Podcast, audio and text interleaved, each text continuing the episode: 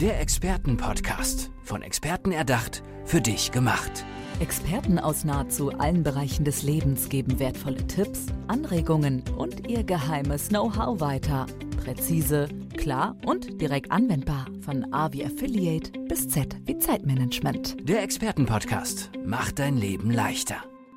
Die Anmoderation zu meinem heutigen Gast, die habe ich mir sozusagen ausgeliehen und zwar von Britta Seeger, Vorstandsmitglied der Daimler-Benz Group AG. Sie sagt über Thomas Ulms, und das lese ich jetzt ab, damit ich es auch richtig wiedergebe, er hat in den letzten 20 Jahren einen wichtigen Beitrag zum Erfolg der Marke Mercedes-Benz im deutschen Markt geleistet. Mit innovativen Ideen und zahlreichen Projekten hat er wichtige Impulse zur Verbesserung unseres Geschäftsmodells, zur Modernisierung unseres Vertriebs und nicht zuletzt zur Weiterentwicklung der Kultur unseres Unternehmens gegeben. Er selber sagt auf sich oder über sich, ich bin auf dem Weg vom Saulus zum Paulus.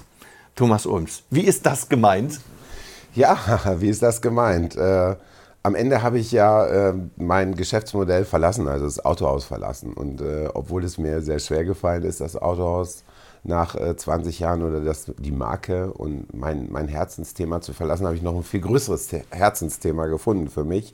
Das ist Ökologie und Ökonomie miteinander zu verbinden mhm. und einen Beitrag zu leisten, ähm, die, sagen wir mal, zentralen Themen unserer Generation, nämlich den Klimawandel, und äh, die Verbindung mit der ökonomischen Entwicklung unseres Landes zu verbinden und mich dieser Aufgabe vollumfänglich zu widmen. Das sind große Themen.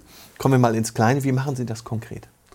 Ja, ich arbeite letztendlich sehr konkret seit einem Jahr an meiner Selbstständigkeit. Ich habe selber sechs äh, PV-Anlagen zum Beispiel ähm, äh, gekauft und entwickle die gerade und erzeuge dadurch Energie. Die Energie verkaufe ich. Dadurch habe ich ein betriebswirtschaftliches Geschäftsmodell, auch steuerliche Effekte, die nicht ganz unerheblich sind. Äh, Im Weiteren habe ich eine Firma gegründet, die sich mit dem Mieterstrommodell beschäftigt. Das heißt also, die Firma heißt Lorenzhoch 3 und wir bauen letztendlich PV-Anlagen auf Dachflächen, die bereits verdichtet sind und ähm, bringen die Energie, die dort dann eben ökologisch erzeugt wird, zu 100 Prozent an denjenigen, der dort in einem Gebäude sitzt äh, und haben damit so eine Art Win-Win-Win-Situation. Zum einen für den Eigentümer der Immobilie, der seine Immobilie damit aufwertet, zusätzliche Mieteinnahmen hat. Der Betreiber der Immobilie oder Nutzer, Mieter, hat den Vorteil, er hat regenerative Energie, die er braucht. Denken wir an den Green Deal, European Green Deal, ESG-Quoten, CO2-Bilanzierung. All diese Themen kommen immer stärker auf uns zu und werden auch verpflichtend ab 2026 für nahezu jedes Unternehmen. Und im dritten haben wir äh, daraus natürlich für uns ein Geschäftsmodell entwickelt, in dem wir eine äh, zwischen, zwischen dem, dem, der Produktion und den Produktionskosten und dem Verkauf eine Marge generieren und somit einfach für jede Beteiligten eine gute Win-Win-Win-Situation schaffen. Alle sich freuen. Mhm. Das ist ein Geschäftsmodell auf der einen Seite. Und auf der anderen Seite bin ich der Frage gefolgt immer schon, wie kommt denn der Strom vom Dach eigentlich abgerechnet in das Auto rein aus meiner alten Job aus meiner alten ja. Vergangenheit heraus. Und äh, da habe ich ein Unternehmen tatsächlich gefunden, auch was bei mir in der Heimat äh, ist. Ähm, Gates, die äh, Strom- und Energiedienstleister sind, schon etabliert seit über 20 Jahren im Markt und quasi sich aufgemacht haben, selber Energieversorger zu werden und genau dieser Fragen folgend Lösungen anzubieten als Dienstleistungen und damit auch einen großen ökologischen Impact zu schaffen. Mhm. Das klingt so ein bisschen wie der, der Schritt oder der Weg aus einer alten Welt. Ich behaupte jetzt mal, die Automobilindustrie in Deutschland ist noch relativ alt. Ich würde sagen etabliert. Etabliert klingt etabliert viel positiver. Klingt positiver. Alte Welt. Ähm, in, in eine neue, in eine innovative Welt. Äh, begegnen sich diese Welten auch irgendwo noch? Natürlich begegnen sich die Welten. Die Welten begegnen sich insofern, als dass sich natürlich das Thema Mobilität auch weiter in die Zukunft fortschreiben wird. Der Wandel der großen Industrien hat ja angefangen. Das heißt sicherlich auch vielleicht an der einen oder anderen Stelle in Deutschland zu spät. Andere haben sofort jetzt Elektromobilität, nehmen Sie Elon Musk, nicht? Mein bestes Beispiel, der hat vor 16 Jahren, gab es diese Firma noch nicht oder in anderer Form und er hat einfach äh, angefangen, Autos zu produzieren. Wir haben ihn alle belächelt ich auch. Ich habe ihn belächelt, gesagt, wie kann man aus einer schönen Lotus Elise den Verbrenner von Lotus ausbauen, um dort Batterien reinzusetzen. Ich bin das Auto gefahren, kann mich noch daran erinnern, Essener Motorshow und war von Anfang an begeistert. So, habe das aber wieder verdrängt, weil am Ende diese Technologie das gesamte Geschäftsmodell Autohaus ja ein großer disruptiver Faktor ist. Ja. Elektromobilität zerstört das Servicegeschäft, wird langfristig die Ertragssituation in den Autohäusern signifikant verschlechtern. Und deswegen habe ich da auch sehr lange mit mir gekämpft, dieser Technologie Zuspruch zu geben. Aber die Verbindung ist da zwischen der ähm, Elektromobilität und Stromerzeugung. Am Ende versorgen wir mit nachhaltiger Energie die Autos der Zukunft. Mhm. Ist es eigentlich so eine wesentliche Frage, was unsere Autos antreibt? Oder geht es nicht tatsächlich auch darum, dass wir unsere Mobilität, unser Mobilitätsverhalten überdenken müssen? Eine spannende Frage. Äh, aktuell wird ja überall Land auf Land ab diskutiert. Ist jetzt äh, Strom das Richtige? Gerade die aktuelle Diskussion, auch ähm, äh, die ja in der, in der Europäischen Union gerade geführt wird, ob man E-Fuels zulässt, Verbrenner aus 2035, Wasserstoff, was ist jetzt der richtige Weg? Ich glaube, grundsätzlich müssen wir unser Mobilitätsverhalten verändern. Autos stehen, gibt es natürlich unterschiedliche Statistiken, aber zu 95 Prozent am Tag rum. Und ja. das ist nicht effizient. Und wenn ich als Unternehmer daran gehe, der das ganz anders perspektivisch anschaut und sagt, ich habe etwas, was 5% Produktivität oder Auslastung hat, dann verkaufe ich es oder ich teile es oder finde einen Weg, wie ich die Produktion, die ich aktuell, die Teile, die ich produzieren lassen will, von einem Dritten produzieren lasse. Aber ich lasse diese Maschine da nicht stehen. Und wir haben gleichermaßen aber den Anspruch, alle Autos zu besitzen, die eigentlich nur rumstehen, teilen sie nicht, nutzen sie immer nur für uns alleine und glauben, dass das richtig ist. Und da müssen wir weg in unserer Einstellung von der Diskussion, welche, Ener welche Energie wir nutzen, um Mobilität zu betreiben, sondern die Frage ist, wie werden wir Mobilität in der Zukunft erleben und wie machen wir sie erlebbar, nutzbar, sodass es gibt ja diese Frage des Grundrechts nach Freiheit und Mobilität ja.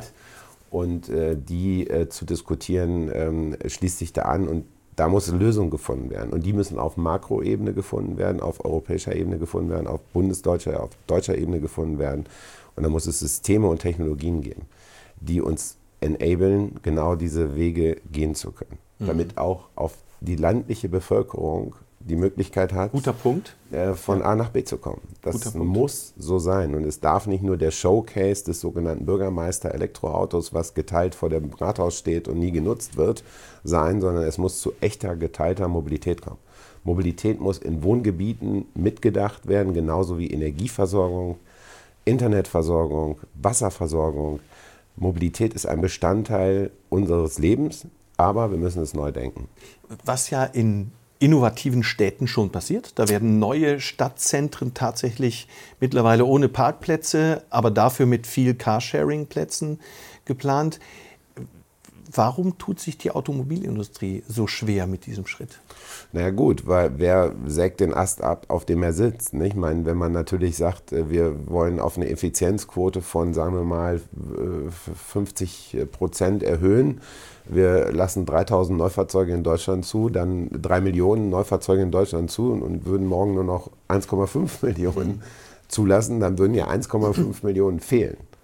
Also stellt sich ja die Frage, wie kompensiere ich dann, wenn ich ein solcher Konzern wäre, diese Verluste und welche Möglichkeiten gibt es, neue Geschäftsmodelle aufzubauen in Form von Mobilitätsangeboten, die sicherstellen, dass man Erträge nicht mehr über das Handelsgeschäft bekommt, sondern über das Dienstleistungsgeschäft. Wissen nicht um die großen Studien auch von Baines Company und Co., die alle sagen, das einzige Geschäft, was wächst, ist Mobility as a Service. Und das Geschäft, was nicht wächst und sich selber abschafft, ist das Handelsgeschäft. Das haben wir ja schon in etablierten Branchen gesehen. Gucken wir Richtung Karstadt, gucken ja. wir in andere Branchen rein, gucken wir in, in die Bankenwelt, ist überall dasselbe Thema. Die haben das ja alles schon vorgemacht. Und man sollte doch aus den Ver Fehlern der Vergangenheit lernen und sich heute hinstellen und darüber nachdenken, wie finde ich denn den Weg genau in diesem Kontext für die Zukunft. Spannend. Ich verlasse jetzt mal die Automobilindustrie. Gerne. Denn ich habe über Sie gelesen, Sie nennen sich auch der Unternehmensarchitekt.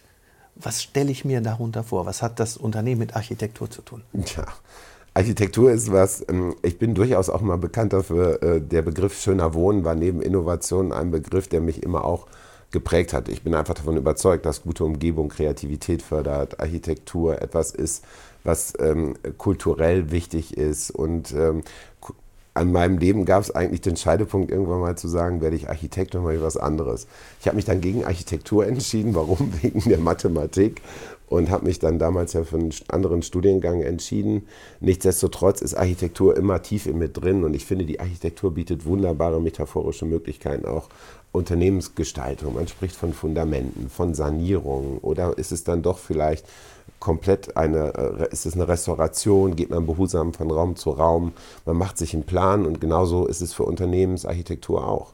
Ich überlege ja, wie groß muss mein Gebäude sein, wie viele Mitarbeiter brauche ich, um mein Geschäftsmodell aufzubauen, welche Technologien sind wichtig, um das Geschäftsmodell auch skalierbar schnell nach vorne zu entwickeln. Es ist genauso wie beim Hausbau. Deswegen finde ich dieses Symbiose aus Unternehmen und Architektur für mich den richtigen Begriff, weil das einfach mich und das, was ich bin und was ich kann, ziemlich gut beschreibt und mir auch das gute Gefühl gibt, nach draußen klar zu kommunizieren, was eigentlich mich ausmacht. Mhm. Jetzt bauen Sie nicht nur selber Unternehmen auf, sondern unterstützen auch Unternehmer in ihren Unternehmen.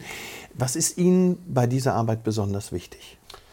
Mir ist äh, wichtig, dass ähm, die Unternehmen, mit denen ich zusammenarbeite, veränderungsbereit sind. Also ich habe kein Interesse, Unternehmen erst noch zu erklären, dass Veränderung notwendig ist, sondern ich glaube dann, wenn äh, die, das grundsätzliche Verständnis in einem Unternehmen da ist, dass Veränderung jedweder Art, ob das kulturelle Art ist, ob das eine Vision ist, eine Mission ist, wenn es das Aufbrechen alter Strukturen äh, notwendig ist und die Klarheit in diesem Unternehmen herrscht, dass das jetzt notwendig ist, um sich in die Zukunft zu orientieren und zukunftsfähig zu machen, dann bin ich genau der richtige Sparingspartner, um aus meiner Erfahrung, die ich 20 Jahre in einem sehr disruptiven, etablierten Geschäftsmodell habe und sechs, sieben, acht Jahre in der Vergangenheit sehr viele Startups gegründet habe, sehr viel getan habe, um diese Transformation auch zu, zu erlebbar zu machen, auch anzusetzen, genau das in diese Unternehmen mit meiner Erfahrung reinzugeben.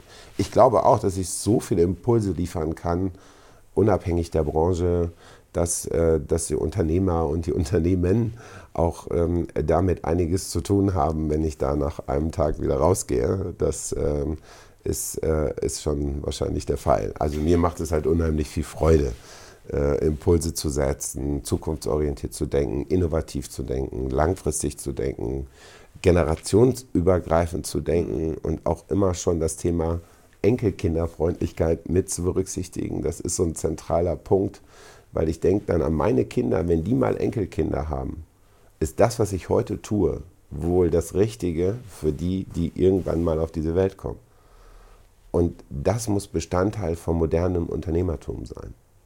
Ja, ich wünsche mir, alle Unternehmer würden so denken. Vielen Dank für dieses inspirierende Gespräch. Ich danke Ihnen. Vielen Dank. Der Expertenpodcast. Von Experten erdacht, für dich gemacht. Wertvolle Tipps, Anregungen und Ihr geheimes Know-how. Präzise, klar und direkt anwendbar. Der Expertenpodcast macht dein Leben leichter.